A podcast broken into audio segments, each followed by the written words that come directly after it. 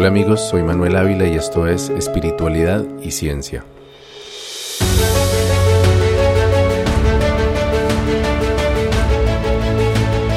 Yo creo que uno de los temas más difíciles de abordar en la espiritualidad es el de la justicia en todos los niveles, social, político, espiritual y hasta ecológico.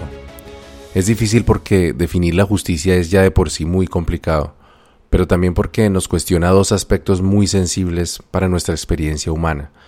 Por una parte, el concepto que tenemos sobre nosotros mismos, soy una persona justa, y por otra parte nuestra expectativa frente a lo que merecemos por parte de los demás, ya sea el gobierno, Dios o la naturaleza. Es decir, si soy justo, merezco justicia. Desde que somos pequeños, sobre todo quienes crecimos en familias religiosas, recibimos una doctrina sobre la justicia que va más o menos así. Hay alguien o algo que está observándote todo el tiempo y se da cuenta si obras bien o mal. Si eres una buena persona, recibirás cosas buenas de la vida, pero si actúas mal, entonces ese ser superior te castigará. También nos enseñan que podemos negociar con ese ser superior y pedirle su misericordia para que, a pesar de nuestras faltas, nos proteja de la maldad. Recuerdo que cuando era niño, como lo narré en el episodio Despertando a la vida, llegué a tener una experiencia muy vívida de esa protección divina. En realidad sentía que había seres invisibles cuidándome y alejándome de los peligros de mi camino. Yo oraba con frecuencia en mi mente sintiendo que dialogaba con Dios y que Él me respondía poniendo las respuestas que le pedía, que surgían como una especie de intuición que florecía en mi mente. También rezaba bastante y cada vez que lo hacía sentía que me cubría con un manto invisible de protección que me duraba un tiempo hasta que volvía a sentirme desprotegido por cualquier motivo y entonces renovaba mi capa invisible con otra oración. La que más me gustaba para este fin era la oración al Arcángel San Miguel, esa que dice Defiéndenos en la pelea, sé nuestro amparo contra la maldad y las acechanzas del demonio. Pero cuando llegué a los 13 años las cosas cambiaron. Lo primero que ocurrió fue que mi abuela materna, Ana María Rosa, tuvo que ser hospitalizada porque sufrió un derrame cerebral del que no logró recuperarse. El accidente cerebrovascular la dejó paralizada y quedó completamente dependiente de ayuda externa para todo, para comer, para moverse, para hacer sus necesidades fisiológicas, etc. Además de eso, no pudo volver a hablar, pero sé que su mente estuvo intacta hasta que la empezaron a mantener sedada todo el tiempo. Sé que era consciente de todo por su mirada y porque reaccionaba con ruidos y pequeños movimientos a las preguntas que le hacíamos o a las cosas que le contábamos, lo cual quiere decir que ella tuvo que sufrir la agonía de sentirse prisionera en su propio cuerpo, incapaz de expresar sus pensamientos o sus necesidades y sin la posibilidad de regresar a su amada casa en el campo para despedirse de sus maticas, y lo que más le dolía, sin poder volver a ver a Arnulfo y a Eiber sus dos nietos pequeños con quienes vivía en mi amada vereda de Guane en Fomeque, Cundinamarca. Si hubo una persona buena, piadosa y justa, esa fue mi abuela Ana María Rosa, en honor a quien bauticé a mi hija Ana María. Creo que hasta cuando sufrió su trombosis, mi abuela rezó el Santo Rosario todas las noches y cumplió con la tarea de cuidar a su esposo, sus nietos, su casa y sus flores. Seguramente habrá tenido algún episodio ocasional de rabia injustificada o habrá dicho alguna mentirita para librarse del ocasional compromiso tedioso. Pero estoy seguro que nunca en su vida le hizo daño a nadie. Y por el contrario hizo tanto como pudo por ayudar y servir a su familia, a sus vecinos y hasta los soldados y guerrilleros que pasaban por su finca cuando la vereda se convirtió en escenario de una guerra que ella no entendía, pero por la cual la vi una vez con lágrimas en los ojos.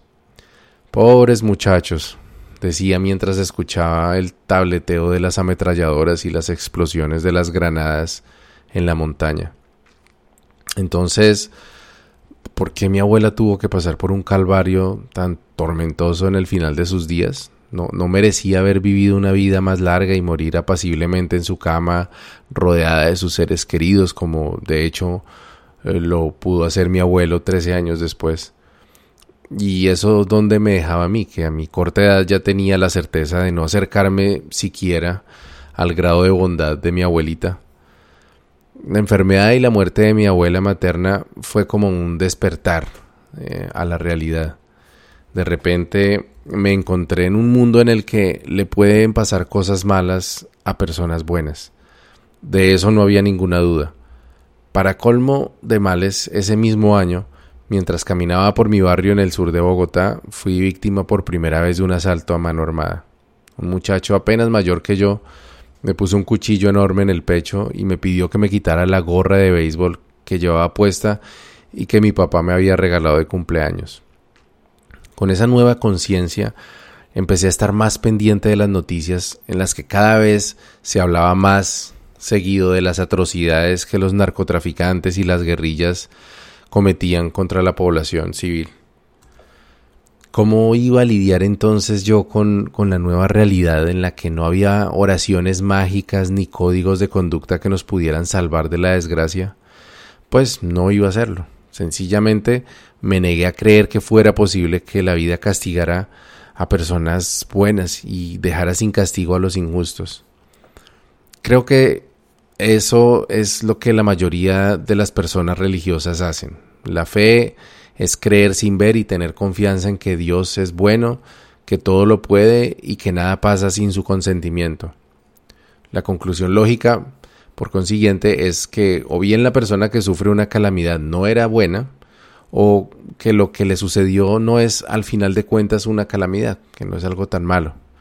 Da igual que se trate de, un cáncer, un accidente, perder el trabajo o sufrir el engaño en el amor, sea lo que sea, es para bien. Es probable que pienses que ahora voy a decir que esto no es lo que la ciencia ha descubierto o que la verdadera espiritualidad no debe basarse en el autoengaño, pero no es así. Bueno, al menos no es del todo así. Yo creo que el sufrimiento puede ser para bien, pero hoy quiero compartir contigo el camino que recorrí tratando de entender el sentido del sufrimiento y su relación con la justicia en el camino espiritual. He contado en otros episodios de mi historia personal que desde pequeño me han acompañado muchos miedos y de una forma muy intensa. Por eso una de las cosas que más me atrajeron del esoterismo y del ocultismo fue precisamente el de las protecciones mágicas. Además, el esoterismo ofrece una visión alternativa, aunque al final muy similar al que la religión nos da con respecto a la justicia. Probablemente habrás escuchado sobre las leyes del karma, el poder de la balanza, los archivos akáshicos, los acuerdos cósmicos, la ley de la atracción, ley de la correspondencia o, o las aseguranzas como la que expliqué en el episodio sobre la aseguranza precisamente. Todos estos son conceptos que giran alrededor de la justicia cósmica, o la visión de que hay algún tipo de ley universal que juzga a los seres humanos de acuerdo con sus acciones u omisiones. Algo muy similar al concepto del Dios juez que casi todas las religiones observan, excepto que en el esoterismo se despoja de la participación de un Dios persona. Entonces, ¿cuál vendría siendo la visión de espiritualidad y ciencia sobre el sentido del sufrimiento y la justicia en la vida? Quiero llegar a esa respuesta, pero primero te voy a contar cuál es el problema que veo con las teorías esotéricas.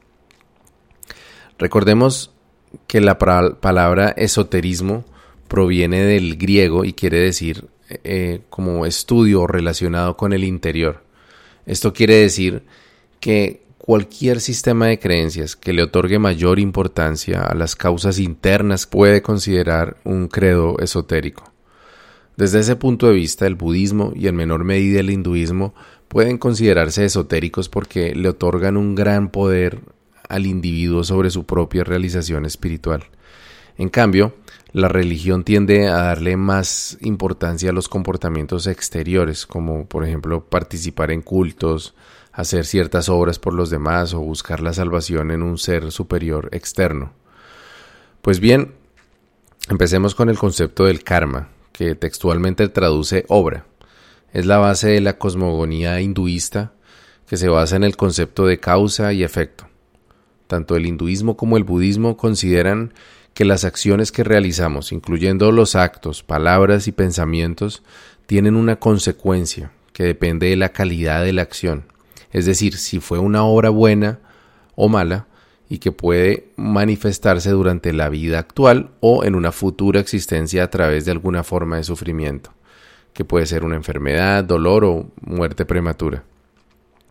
Por consiguiente, las faltas que hayamos cometido en una vida anterior podrían tener repercusión durante nuestra existencia actual, si es que no llegamos a expiar esas culpas durante la existencia en, la que las cometimos.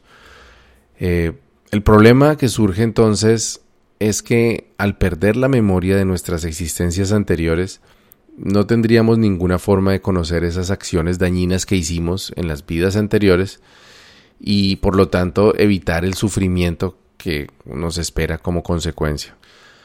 El budismo ofrece la alternativa de lograr la iluminación para escapar de plano de la rueda del samsara, que es el ciclo de muertes y renacimientos eh, que, en los que se desarrolla el karma.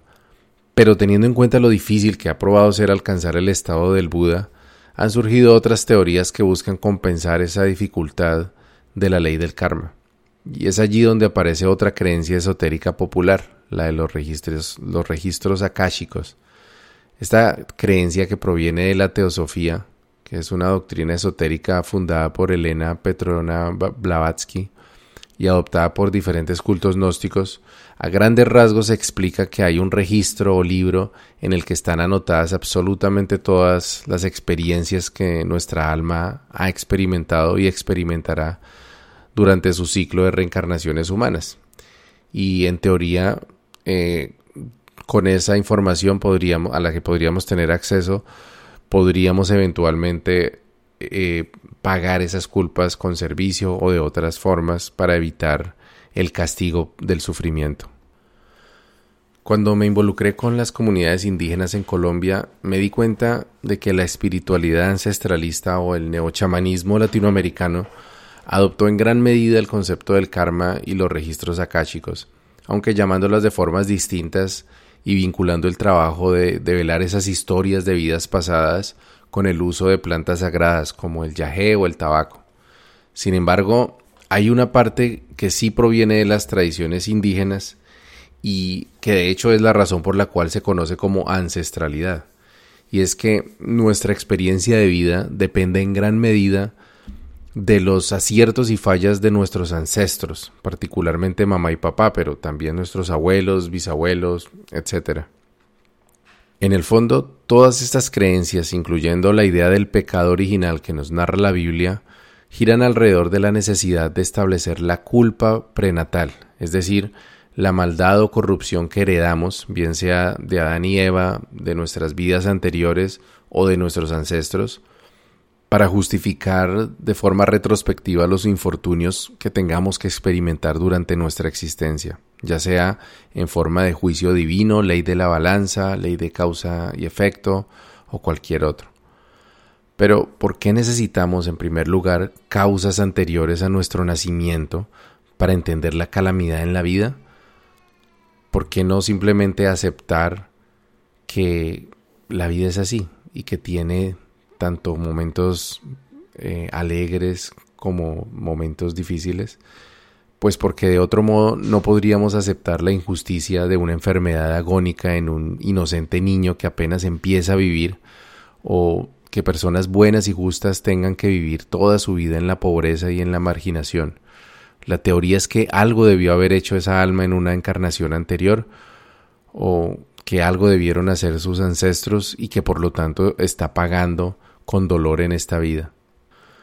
Una variación frecuente de esta idea es que el inocente está pagando con su sufrimiento por las culpas de sus ancestros, sus familiares o incluso de toda la humanidad. Una idea reforzada por el drama de Cristo muriendo en la cruz por el perdón de los pecados de toda la humanidad. El punto central es que el sufrimiento debe tener un propósito, y lo que se ha aceptado más generalmente es que dicho propósito es el perdón. Es lo que podríamos llamar la teología del sufrimiento. Admiramos al Cristo clavado en su cruz porque confiamos en que su sufrimiento fue suficiente para liberarnos a nosotros del castigo que seguramente mereceríamos de no ser por el sacrificio del Mesías.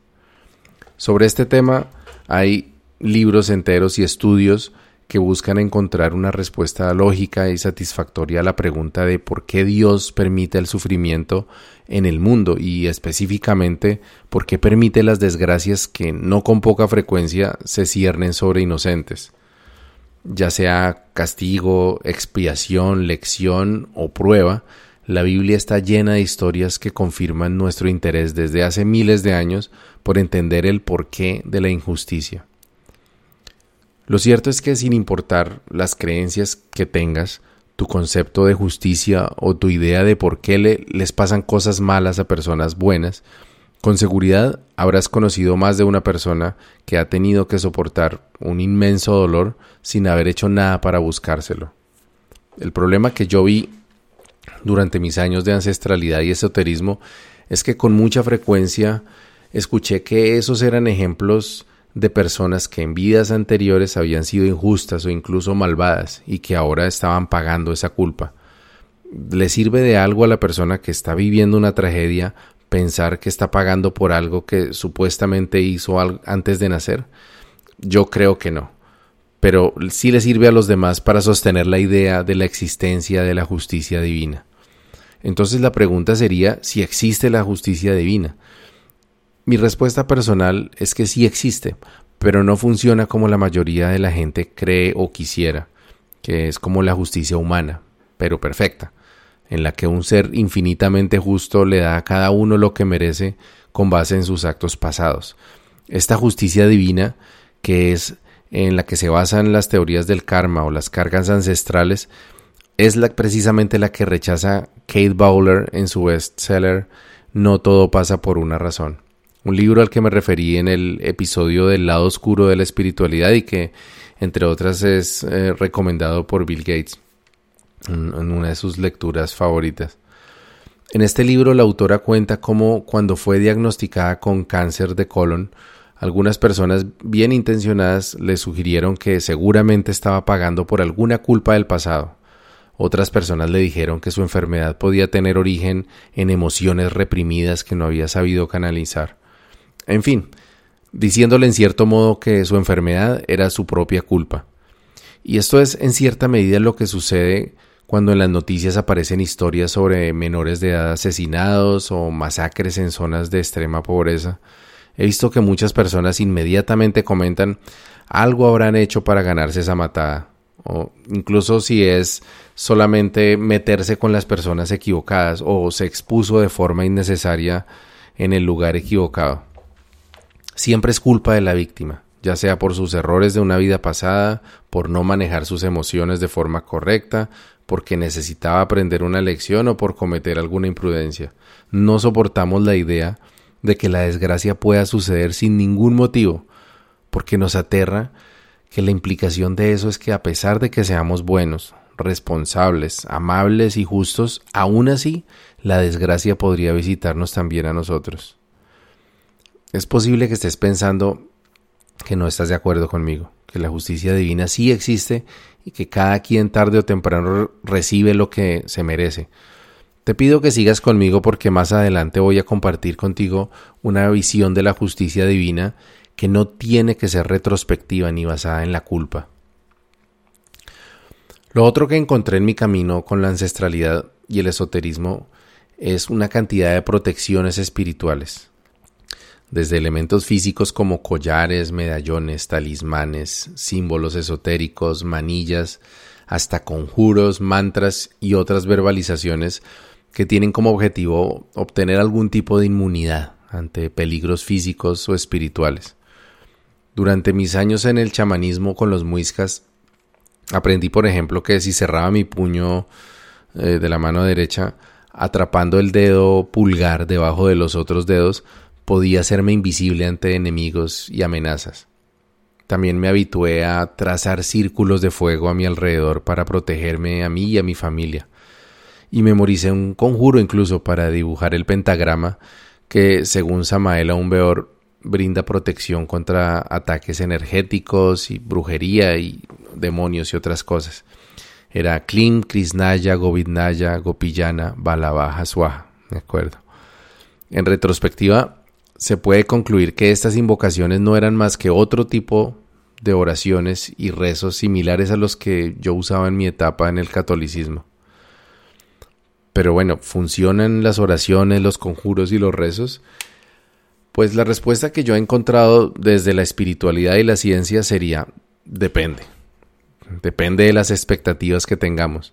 Porque si la expectativa es que la oración nos dé seguridad y nos permita sentirnos protegidos, confiados y poder avanzar por la vida con menos temores, entonces innegablemente sí, sí funciona. Si la expectativa es que la oración efectivamente nos proteja y nos permita seguir con nuestra vida sin la posibilidad de tener que atravesar por el sufrimiento o la calamidad, entonces lamentablemente no, no funciona. En cuanto al primer escenario, de, la oración como una fuente de, seguridad y confianza. La mejor analogía sobre el poder de la oración y los conjuros la encontré nuevamente en una película. En este caso, la excelente comedia de Bollywood de 2009 llamada Tres Idiotas. En ella, el protagonista Rancho le cuenta a sus amigos que hubo una vez una aldea en la que sus habitantes, para protegerse de los asaltantes que con frecuencia saqueaban pueblos enteros, instalaron en la plaza principal una torre con una garita de observación en lo alto. Desde allí, un vigilante pasaba en vela todas las noches y gritaba cada cierto tiempo Todo está bien. Todo está bien. Así que los habitantes podían dormir tranquilos sabiendo que no había ningún peligro al acecho. Sucedió que un buen día la aldea fue asaltada. Apenas unos minutos después del cotidiano todo está bien. Al día siguiente los aldeanos, despojados de sus pertenencias de valor, fueron a reclamarle al celador y se dieron cuenta que éste era ciego. Confundidos por el descubrimiento que acababan de hacer, se propusieron llegar al fondo del asunto y castigar a quien hubiese puesto en el cargo al pobre desgraciado. Entonces alguien de entre los lugareños dijo ¿Qué diferencia habría hecho? No tenemos armas ni guerreros. Todo lo que necesitábamos era alguien que nos dijera de vez en cuando que todo estaba bien. Bueno, para mí este es el poder de la oración. Sea cual sea tu credo, tus costumbres, siempre será útil aferrarnos a algo que nos dé tranquilidad, la tranquilidad suficiente para avanzar y no quedarnos paralizados por el miedo. Los futbolistas tienen medias de la suerte, los soldados y asesinos por igual utilizan imágenes religiosas de protección y muchos himnos nacionales mencionan a Dios en alguna parte.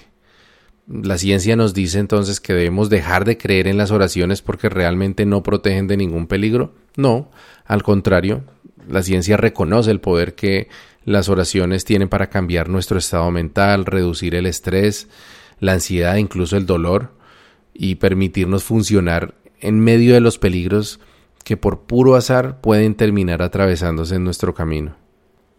En todos mis años de camino con los indígenas, chamanes, esoteristas y brujos, nunca conocí a nadie que no haya pasado por alguna que otra tribulación, una enfermedad, la pérdida de algún familiar, dificultades económicas, asaltos, rupturas amorosas y todo lo demás que le pasa también a religiosos y ateos y estoy incluyendo a los sabedores, abuelos que conocí, chamanes, taitas, todos tuvieron que pasar por alguna situación difícil. Claro, yo podría decir que gracias a los conjuros, invocaciones y ceremonias que hice durante esos años, yo personalmente no tuve que sufrir ninguna calamidad. Pero entonces también tendría que decir que en los últimos cuatro años en los que el número de ceremonias que he realizado ha sido sustancialmente menor, pues afortunadamente tampoco he tenido que pasar por ninguna desgracia.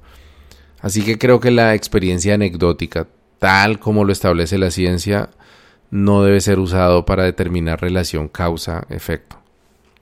Lo que sí me atrevo a conjeturar es que creer demasiado en los poderes sobrenaturales como garantía de bienestar puede ser muy contraproducente. Durante la pandemia del COVID-19 vimos cómo en todos los países hubo grupos de creyentes fervientes que estuvieron entre los más afectados por la pandemia y entre quienes propagaron el coronavirus con más personas, causando potencialmente muchas de las muertes subsecuentes.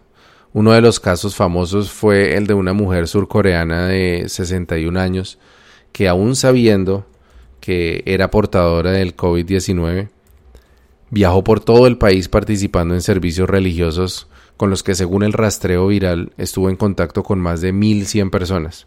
No se sabe exactamente cuántas personas infectó, pero lo cierto es que después de los viajes de la señora el conteo de enfermos subió de menos de 50 a más de 2.000. Otro ejemplo que leí recientemente en el New York Times es el de las comunidades judías ultraortodoxas de Israel, que por su cultura y apego al Talmud no han hecho caso de respetar las medidas de distancia social y uso del tapabocas y por eso han tenido el índice más alto de mortalidad entre todos los demás grupos sociales de su país. También conocí de cerca el caso de un abuelo muisca, amigo y maestro, que estaba convencido de haber encontrado la medicina perfecta, basándose en la homeopatía, pero adicionando magnetismo y conjuros. El abuelo, de quien hablaré en un próximo episodio con más detalle, creyó que podía curarse de su diabetes de esta manera, y no solo no lo logró, sino que perdió un pie y quedó prácticamente ciego al no usar el tratamiento indicado por los médicos para el control de su glucosa. Entonces, ahora sí llegamos al meollo del asunto. ¿Se puede hablar de justicia divina si optamos por una espiritualidad basada en la ciencia? Yo creo que sí, pero como lo dije antes, no una justicia divina retrospectiva, en la que un ser superior juzga nuestro pasado y nos da lo que merecemos, sino una justicia divina hacia el futuro, en la que la divinidad interna de cada uno de nosotros, como individuos espirituales, e incluso colectivamente como humanidad, decidimos el destino de nuestra vida con base en los méritos de nuestro corazón, pero en el presente.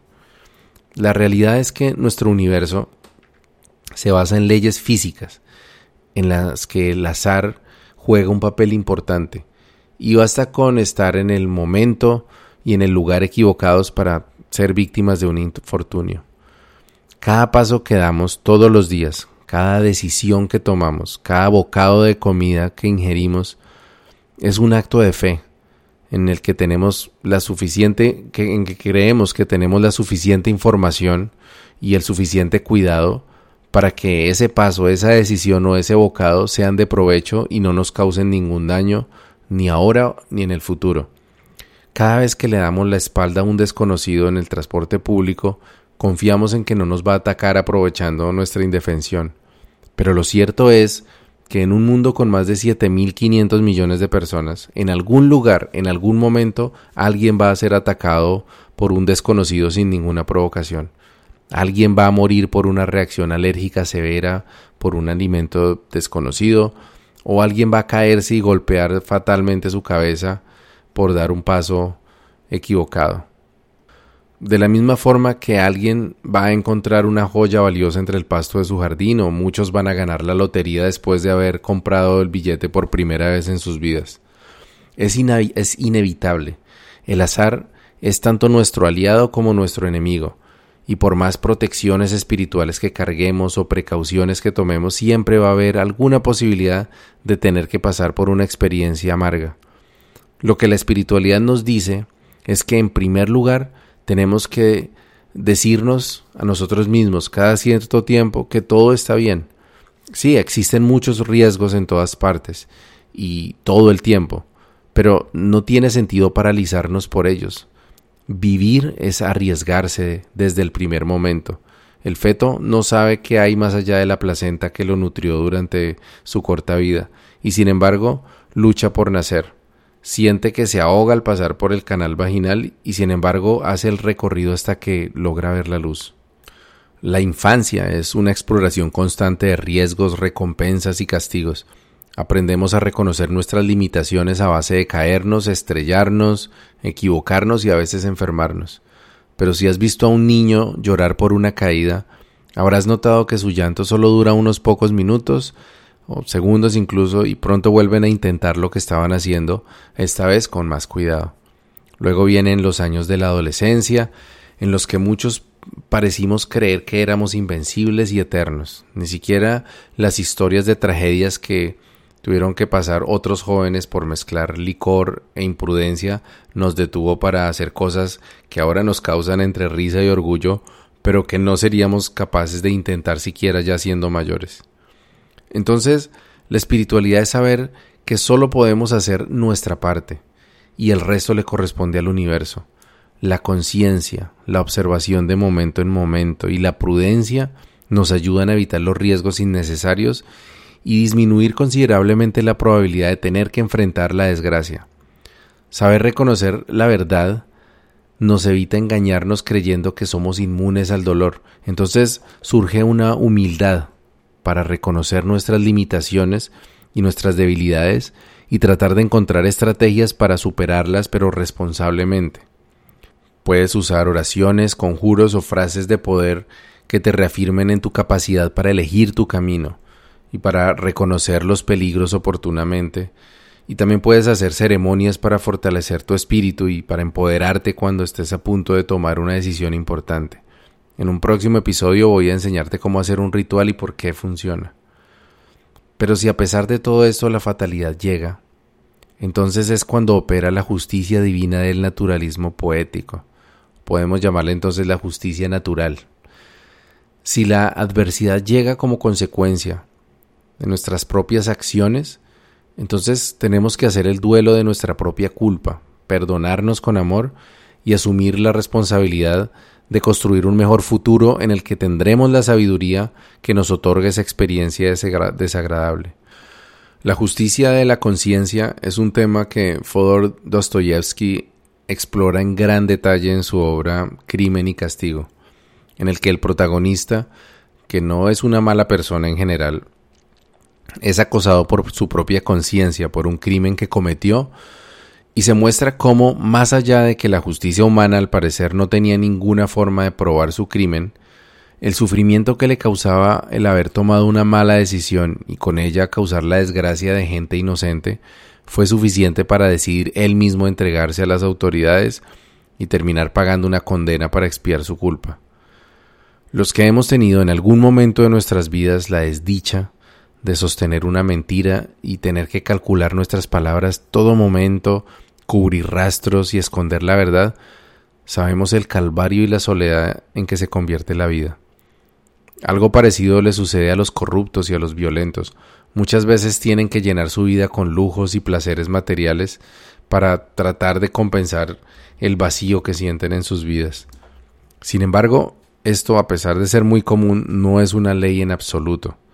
Con seguridad ha habido muchas personas injustas, hasta criminales y corruptos, que murieron de viejos sin ver nunca un castigo por sus acciones, y por el contrario, muchos de ellos son recordados hoy en día como héroes o incluso santos, y seguramente terminaron sus vidas creyendo que hicieron lo correcto, incluso que todo lo que hicieron fue por un bien mayor.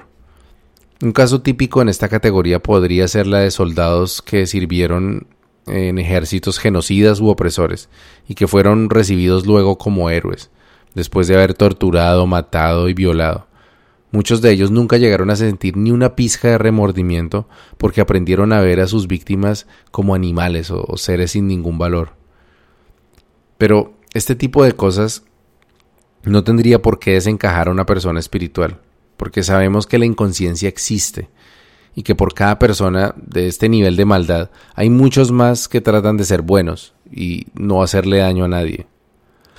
También sabemos que nuestra tarea no es juzgar a otros, sino trabajar sobre nosotros mismos, siendo cada vez más conscientes, más responsables y más amorosos. Y finalmente entonces, ¿qué pasa con la desgracia que sucede por pura mala suerte? Cuando el sufrimiento llega sin haber sido causado por nuestra propia inconsciencia, sino simplemente por estar en el momento equivocado y en el lugar equivocado, entonces hay tres cosas que podemos hacer.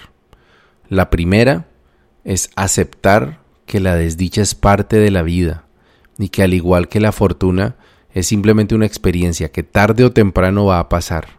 Anicha, dice el budismo, todo es impermanente, todo pasa.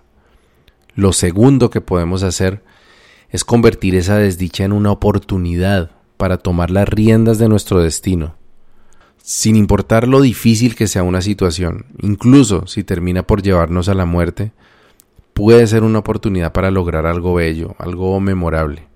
Muchos pacientes que han atravesado el cáncer, como la misma Kate Bowler, la autora de No todo pasa por una razón, han encontrado en su enfermedad una experiencia transformadora que les ha servido no solo para lograr una vida más plena y fructífera, sino para ayudar a otros a descubrir que hay que vivir intensamente, amar más y compartir más a pesar de las dificultades.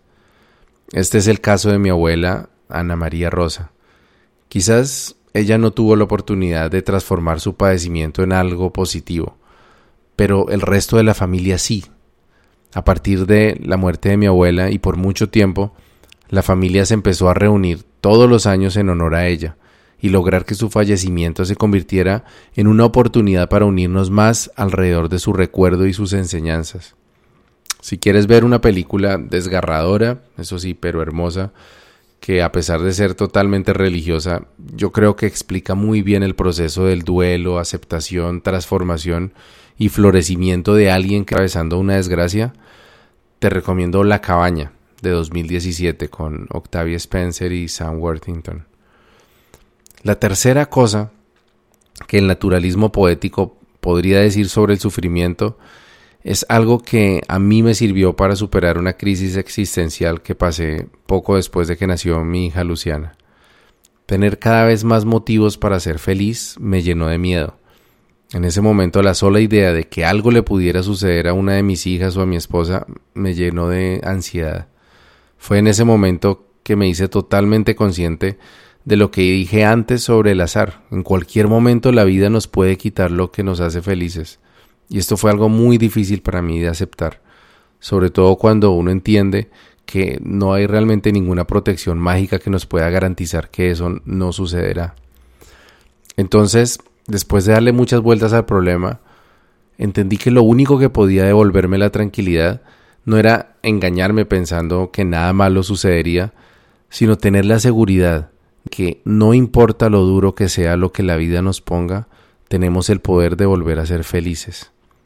Déjame repetirte esto, no importa lo difícil que sea lo que tengas que vivir, porque seguro vas a tener que vivir cosas difíciles, pero sin importar lo duro que sea, el sol siempre va a salir nuevamente y vas a poder volver a sonreír.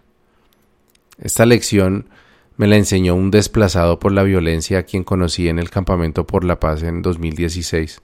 Los paramilitares entraron a su finca una tarde y por no haber accedido a vender su tierra por la miseria que algún gamonal había ofrecido, asesinaron a tiros a sus hijos y a su esposa delante de él. No me puedo imaginar un sufrimiento más hondo, y sin embargo allí estaba ese hombre con una bandera blanca y una sonrisa, exigiendo la firma del acuerdo de paz entre la guerrilla de las FARC y el gobierno para que nadie más tuviera que vivir lo que él sufrió. Nunca voy a olvidar su bonita energía y su compromiso con la paz.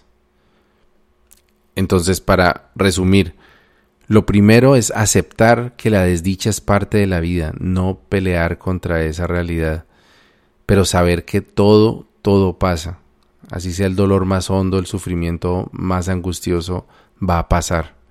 Lo segundo es saber que podemos convertir el dolor y el sufrimiento en una oportunidad para crear algo bello, para hacer algo con nuestras vidas que sea memorable y que incluso le cambie la vida a otras personas. Y lo tercero es tener la seguridad de que pase lo que pase, por más duro que sea, tenemos la capacidad de sobreponernos y de volver a sonreír. Es lo que llaman la resiliencia. Y esto no es una creencia esotérica ni religiosa, es algo que nadie puede negar y que por el contrario se puede comprobar por encima del margen de error. Que en tu mente y en tu corazón tienes la capacidad de reconstruir tu vida, dejar atrás el pasado y construir un futuro de felicidad. A ese poder es a lo que yo llamo tu divinidad interior y esa capacidad de lograr lo que mereces por tus propios méritos y porque tú lo decides es a lo que yo llamo justicia divina. Buen camino y buena brisa.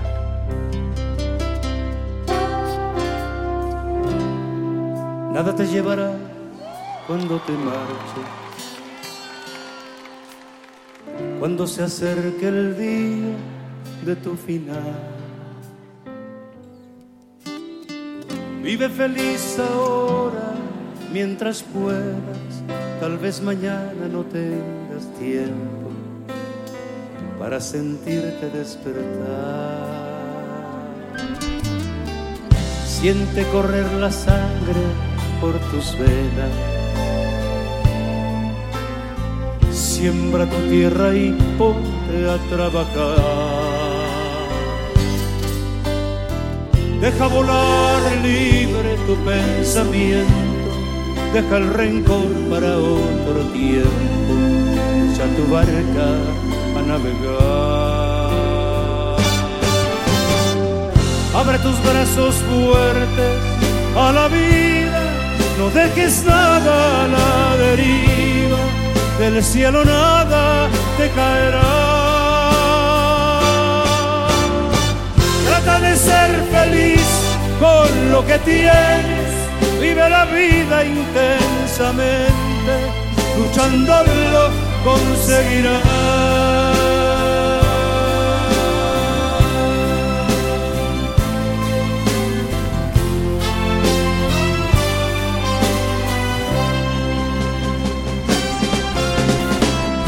Cuando llegue al fin tu despedida, seguro es que feliz sonreirá por haber conseguido lo que amabas, por encontrar lo que buscabas, porque viviste hasta el final. Abre tus brazos fuertes. A la vida, no dejes nada a la deriva. Del cielo nada te caerá. Trata de ser feliz con lo que tienes, vive la vida intensamente, luchando lo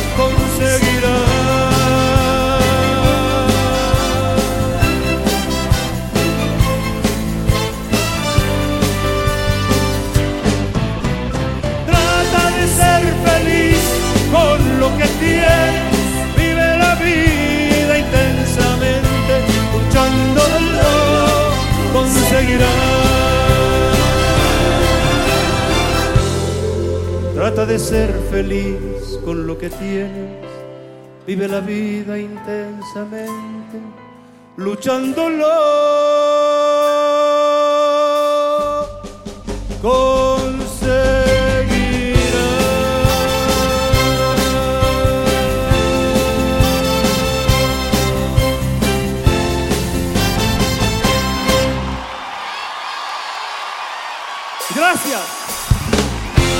Muchas gracias.